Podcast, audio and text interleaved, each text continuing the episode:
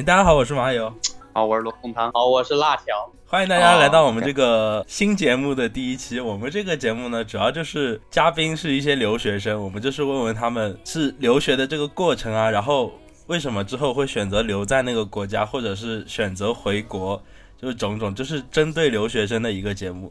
那么我们今天的嘉宾呢，就是让他来自己自我介绍一下吧。哎，Hello，大家好，我是 Baby，在日本生活七年了。生活了七年呢，嗯，是够久的。我想问你，那个去日本的理由是什么？去日本的理由是因为我感觉我在国内没有什么前途，然后就想出去留学看一下。那为什么选择日本呢？因为选择日本是感觉可以在自己的能力范围之内支撑自己的生活，不会像美国那么贵，就是比较经济实惠。啊，还可以上上班、打打工，赚赚那个经验和一些费用之类的问题，是吧？对。哦，那你在日本吧，留学那么长时间，有没有什么太多的一些烦恼？在日本的烦恼就是，其实烦恼还好，只要认真、认认真真的、踏实的生活，不抽烟、不喝酒、不赌博的，我没有什么太多的烦恼。不是，是那种，就是你有没有遇到过什么困难之类的？就是，哎呀，让你觉得有点后悔啊，这种。后悔啊，有点后悔来日本吗？对，就是有的时候你会感觉有没有那么一个瞬间？哎，这样说好吗？其实我在去东京的时候，在电车上有遇到痴汉，然后那一刻没有人帮我的时候，我真的是感觉这个国家真的是冷漠到了无情，然后就就是感觉啊。好难过，那你有打他吗？那可以，我没有打 他，我没有打他，因为我当时当下那一刻，我就我就跟他说，我说我说萨拉奈的格拉派，就不要不要碰我，然后那个别人马上就退出了一个圈，给我一个空间。你想想，东京的那个满员的电车，竟然还有空间给我，然后那个老爷爷竟然举主，就是拿出中指说了。脏话对我，哎，那最后是一个老人碰你吗？哎，为什么你们还这？为什么你们这么好奇这个是故事呢？他没有因为我们男生碰不到吗？碰到我了。不是，那后面那个结是怎么结束的这件事？面怎么结束？就是没有人管我们，然后他在下一站的时候，他反正害怕被抓，他就下车了。然后我在他的下一站去了，就车站的警察的管理的人员，我说有人想要碰我，然后但是我怕他跟踪我，然后那个人跟我说，因为要抓现行犯，如果不是当下抓住这个人的话，我他们根本就是。治不了这个人的罪，然后也找不到这个人，然后他们当下给我安排了一个房间，让我在那儿休息一会儿，然后休息了一会儿之后，我就正常的开始了我那一天的行程，就这样就结束了。就是就是因为当下没有任何人帮我，没有任何人帮我去抓住那个坏人，所以就是就这种事情就是嗯，没有任何人会管你。那时候是不是挺无助的？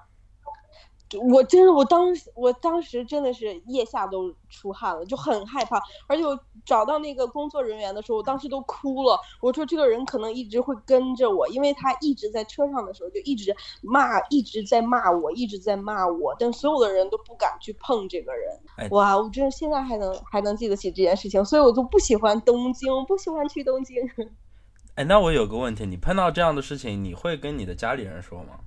我当然不会啊，这种事情你怎么可能跟家里人的人说？就是我，我跟我的日本同事分享了，然后这是我为什么理解不了日本人。就我日本人同事跟我说，他们上高中的时候穿的超短的裙子，多多少少都会被摸，女生都会忍受，不会，他们都受过这样的待遇。就我特别惊讶，为什么？为什么他们从来都不说，就让别人一直摸？我就承受不了这一点。一 一直被摸吗？对，我的同事跟我说，他上高中的时候，就那个人一直摸他，摸到了车下车站，然后他就走了。笑什么？不要笑！不要笑！怎么感觉有个人突然兴奋起来？没有没有没有，是在说我吗？呃，说明你有往痴汉发展的路程。没有，啊我从来那从来很鄙视那种 但是真的，但是真的是很多，但是相对大阪，就是比东京来说，大阪就很少会有这样的人。就算有这样的人的话，大家都会就是互相帮助一下。大阪会比东京更有热情一些，就是人会比较更怎么说呢，互相帮助一些吧。所以我在大阪从来都没有遇到过这种事情。那你在留学生活中还有我还有其他方面的烦恼吗？就是除了这种突发事件以外，突发事件，别的烦恼的话，可能是因为学习不好吧。因为有的时候学学的东西的话，因为是语言的转换，因为是日语，你们也知道了，我这个人学习神经也不是特别的好，所以就是很困惑，很烦恼过。是刚开始学的那时候吗？跟跟我一样，你也非常体谅我。不是你们两个是不来，不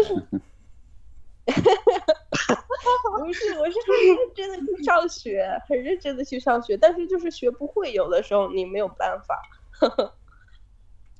对，那在打工的方烦恼面呢？打工的方面的话，我真的是因为当因为你们知道我的家境不是特别好，我有的时候一天要打两份工，所以就是感觉很累。烦恼的话，其实，在工作当中没有，但就是好累，不想打工。但是还好吧，也挣钱了。那 还可以，还可以。其他时间呢，在工作上除了那一些一些奇葩的一些烦恼之外，还有什么其他烦恼没有？工作上你没有遇到过其他什么烦恼呢？工作上偶尔就是，因为我之前不是在便利店上工作嘛，有的人知道你是外国人的话，他就会就是说，他会看看你的那个 NASDA 嘛，名名牌不是吗？他一看你是外国人的名字，他就会觉得啊你是外国人或怎么样。他有的人可能会比较就是不开心啊，或者是会问你是什么国家的呀，就是多多少少会有一点，嗯。就是你，你就知道有些人他就是会带着那种歧视或者怎么样的感觉，会让你有一些不舒服。嗯，那现在呢？现在的工作吗？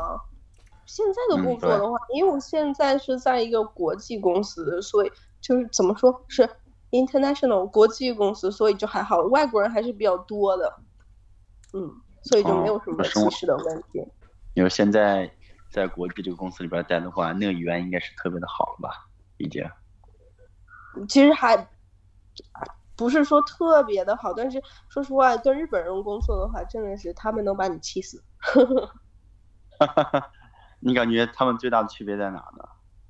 但日本人就是，其实我觉得日本人真的是就是一根筋走到底，绝对不可能做任何事情改变，就是不会就是怎么说另起犹黑，他就不会随机应变这件事情，在他们这个心里是没有的。一是一，二是二，就一一直要走到天黑，二要一直走到天黑的那种感觉，就是不会进行特别大的改变。比较死。这是不是说明他们认真呢？就认真的话，对于创新的东西是没有任何是没有任何就是利处的，根本就是没有任何作用的。就是就是你想，我们公司的话，其实我们公司大概有三十五年了，就是现在我跟有一些人工作，他们都已经五十几岁，马上就要退休了。他们追求的就是说每天到公司，然后呃悠闲的享乐，然后就是最好是不要有任何事情让他做，但是最好他每天都要看起来很忙，然后每天你知道吗？九点上班，一直可以九点上班，晚上九点下班。就我正好可以看到这个人每天在干什么，他一直在看各种车行的信息，一直在看各种网购的信息。我想一个人，你从早上九点一直到晚上九点，一直在看 shopping 的东西，你都不累吗？回家多好啊，回家躺着多舒服啊。不会的，那公司一些其他人呢？就好比说，嗯、除了日本人之外的其他人在干嘛？和日本人，其他国外，一本我的领导全都是外国人嘛，是来自于各个国家的。大家就是，我如果是外国人的话，大家做事都比较快，就是说，而而且到点下班，不会说加班怎么样？因为在日本的话是这样的文化，只要你加班，就会让领导感觉你是非常认真的工作嘛。但是在我各个国家的，就是来来自不同国家的人，我们大概有一个认同，加班是代表没有能力。如果你一项工作每天都需要加特别长的班的话，说明你这个人的能力还不到，不能胜任这个职位。哦哦，还有这样对啊？嗯，我想问一下，你留在日本的理由是什么？其实我留在日本的理由分两点，可能话有点长。第一点是，就是以我我分分析我学的这个专业和我回到国内的话，短时间的工资不会太高，比比我在日本可以拿到的工资。所以我觉得，一是工资方面，二是就是福利待遇，三是啊，还有就是我这个人经常有病，经常就是各种无病呻吟，所以在日本去医院是非常的方便，而且不需要排队，然后医生也非常好，所以这也是让我留在日本的原因。再加上，因为我考虑到我养老七十岁以后的事情，因为我想七十岁以后在北海道养老，所以我决定留在日本。想的好远。北海道不是很冷吗？对，但是因为我是来自于内蒙古啊，本身就是冷的，就是本身就能接受冷，我接受不了热。啊，对啊，我之前哦我在那个长野那个地方，我受不了那个冷，然后我就跑到大阪那边去了。所以真的是，还有就是因为我太爱无病呻吟了，每个月都要去一两次医院。如果就是在日本的话，费用还能稍微低一点，然后还不用排队、不用挂号之类的，就觉得很方便。嗯那，去干嘛？你没有感觉这个其实现在方便吗？去干嘛呢你？没有感觉其实现在国内，嗯，谁先问？你你无病呻吟吗？你那你去医院干嘛呢？你没有病，你去他去他干嘛呢？不是我总会有一点点小病啊，我可能皮肤有一点就是，就可能有一点不就不平整了，呃怎么样？皮肤我就说啊，我这个怎么问题啊？怎么怎么样的？就要拿一些药膏，或者说我鼻子最近可能咳嗽一些，然后我就马上想要去医院看一下，知道是什么问题。我就是你你知道，就是我我这个人，因为我自己一个人生活，有一点小问题，我就会想我得了绝症，但是就是你要就是想成这样的话，你就心里很不安，但马上就要去医院，这样是最好，就确认一下没有任何问题是最好。因为在日本叫救护车也不要钱嘛，所以，但我也没有太随便叫哈。什么？你就是在在家里国，内要叫救护车你就是在家里咳嗽了，然后你就叫救护车去医院吗？没有，我去年的时候是因为真的烧了，但是发烧了之后，医生就说是病毒感染，结果我叫了救护车，在医院住院一天，呃，紧紧急住院，给我做了各项检查之后，医生就说就是病毒感染，但是也查不也不能不知道是什么病毒，就说没有什么太大事情，回家了之后发烧就吃一下降压降烧药，然后休息一下就好了，他也没有给我开什么药。哦，你这是那个没有什么大病，没有什么大病，就是自己想的比较多点儿，是吧？对，一个人生活就是这个样子。因为前几天前两个月之前也是发现这个问题，可能就是有一点发烧，但是我还不知道怎么办。然后去医院，医生就说啊，那可能就是病毒感染，因为扁桃体也肿了。然后他说就是病毒感染，他说那赶紧给我治病吧，然后怎么怎么样的。医生说你的据据他观察，他很委婉的跟我说，说据他观察应该是没有什么太大的问题，然后也给了我相同的药，说如果发烧就吃一下退烧药，然后就不要那个工作太累什么的。因为为什么我有这个问题，是因为我前其实我在日本工作吧不太累，就正常早上九九点上班，晚上五点半下班。我之所以会身体会发烧，是因为发烧之前前前一个月玩的太嗨了，就是 所以就玩的太累了，然后导致身体不太舒服。但我也不太好意思说出来是这件事情，然后我就跟我的领导说，我工作太累了，心理压力太大了，我需要休息。你有感觉在日本其实嗯压力挺大的嘛，在日本的压力是来自于人际关系，不是来自于工作。不是来自于工作啊。就整个社会压力。对对，其实压力来自于跟你工作的这些人，他每天就是因为你跟日本人讲话的时候，其实语言是这个样子的。当我讲英语的时候，我可能很就很随意；当我讲中文的时候，我必须要思考；当我讲日语的时候，我自然而然就会变得比较尊卑分明。就是因为这个语言的文化，让我每到一讲日语的时候，我真的是压力很大。所以我跟我的朋友出去玩的时候，如果他们是日本人，我也跟他们不讲日语，讲英语，因为我不想要有就是敬语啊什么之类的这样的感觉。我就跟他们说尽量不要讲，因为真的是我感觉压力比较大。因为就是因为在公司的时候，就是说你可能不是讲敬语，但是你讲话那个思维变了，就会让你觉得你无时无刻都要替别人着想。一替别人着想，你就自己有的时候可能不快乐，就很尴尬。那就是说，你说那种语言的话，你就会进入到感，会进入到这个社会的那个，是吧？这个模式对，但是这个模式让你感觉到心理压力很大。我在国内没有什么特别这种压力，说一定要就是人际关系怎样怎样去维护啊，怎么怎么，就是无细致到很细节的东西不会这样。嗯但我觉得是在日本的话，真的是因为你不知道他哪下就不高兴了，但是他不高兴他不会显示在脸上，这种东西的话真的是很微妙的事情。嗯，好吧。其实我感觉吧，你如果有机会还是回国内发展，这是我自己的原因啊。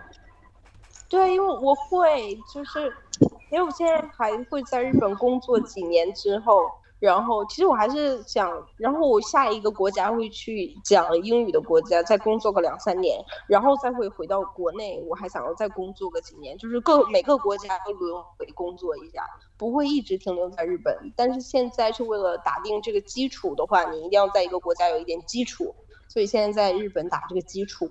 嗯，然后最后死在北海道嘛。对，这是我的梦想。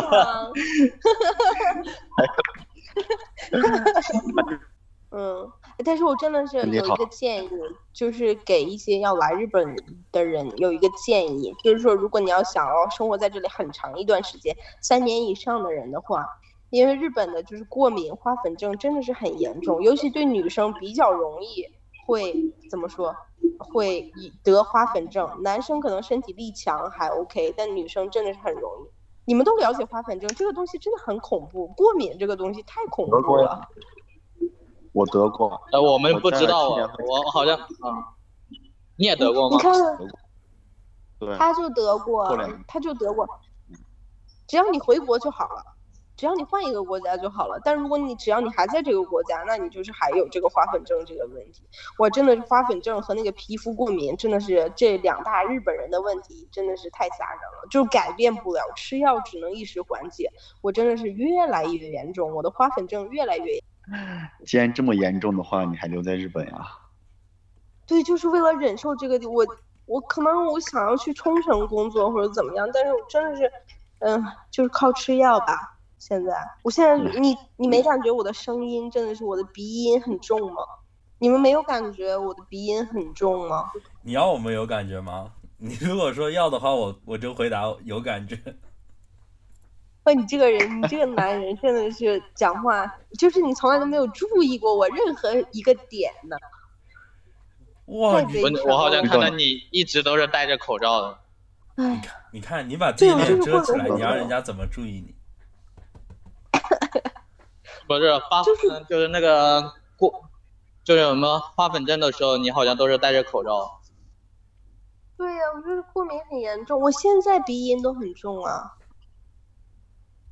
其实正常是从对不？就是正常是从二月份开始的，但是我之前就上一个星期去医院的时候，他说就敏感的人会从一月份开始，然后我现在每天晚上都在吃药，呢吃药有用吗？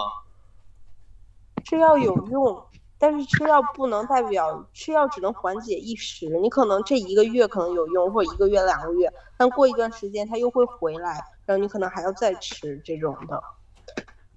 而而且它吃药不是不不可以永远的治疗，就只是一时的缓解。哦，嗯你们懂不？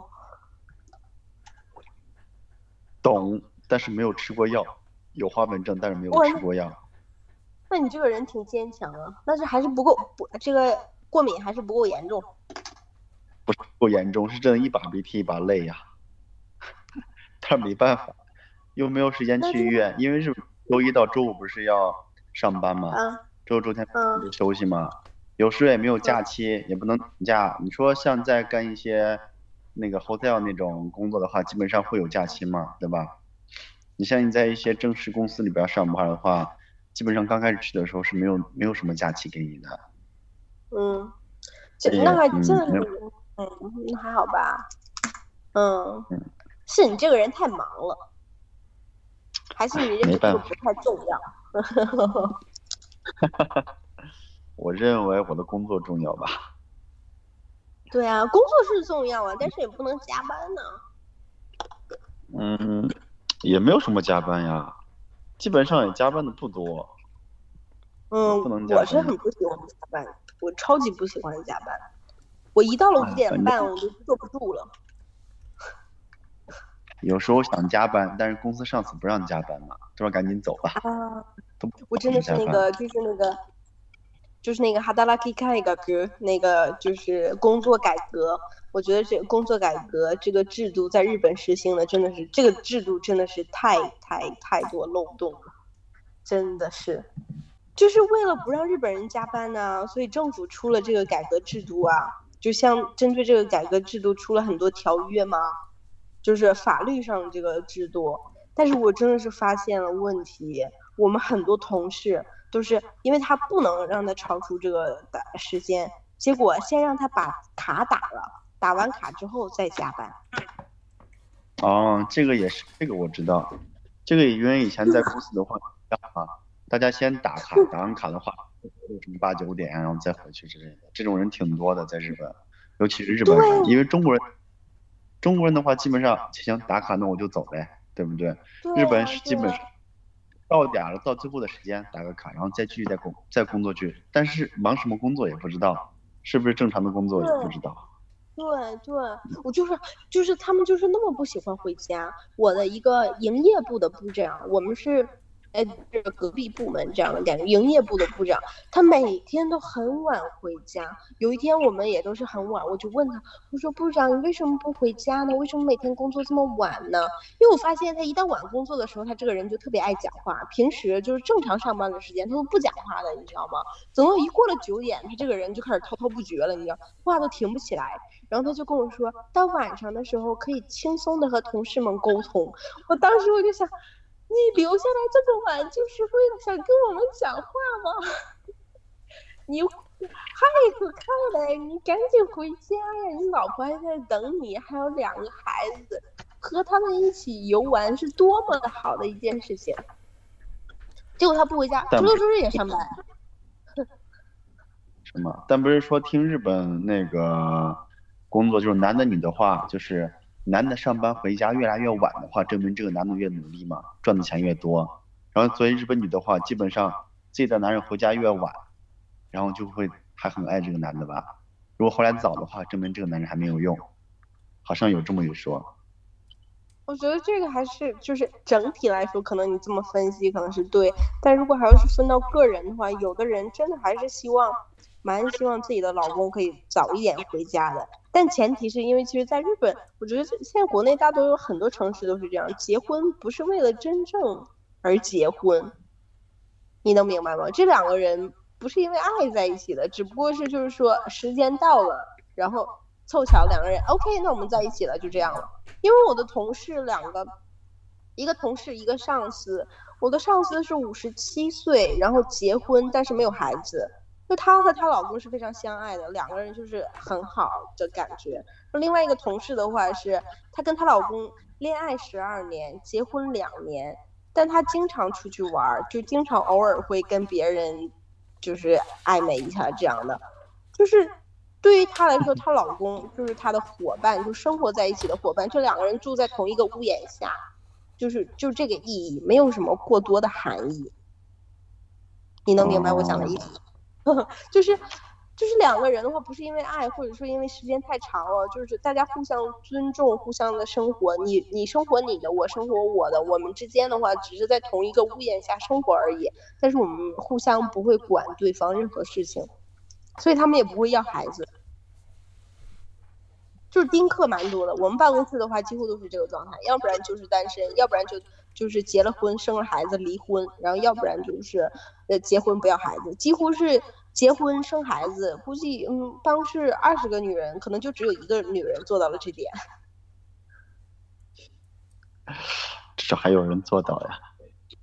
对，所以就是很稀奇。哎，我们为什么要讨论这个？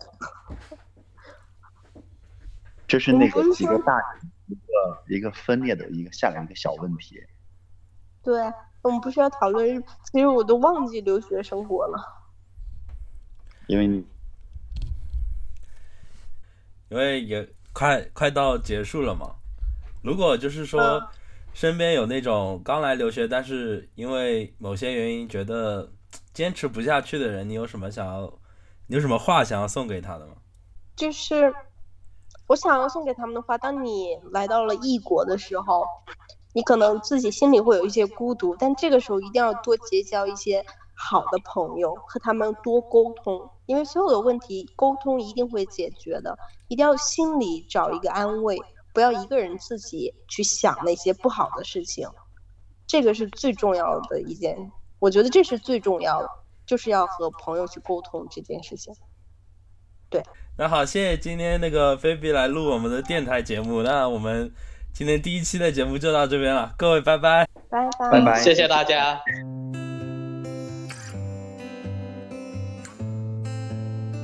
我想把这首歌献给我喜欢的方慧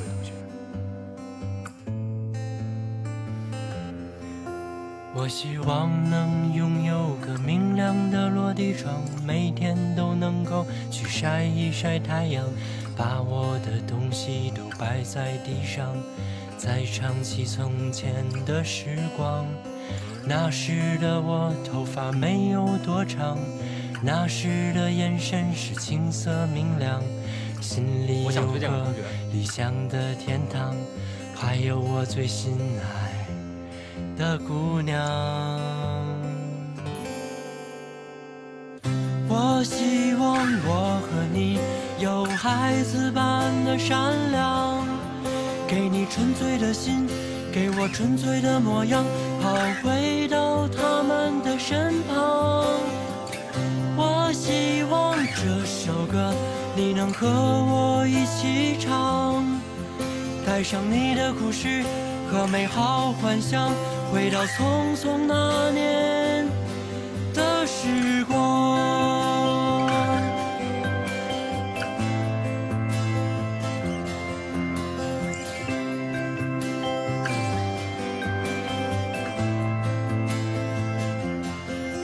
我希望我和你能够走到最后，每天都能够去晒一晒太阳。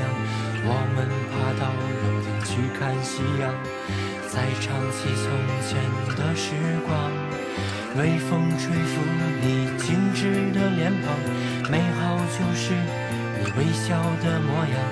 有好多心事要对我讲，我多希望时间停。在这地方，我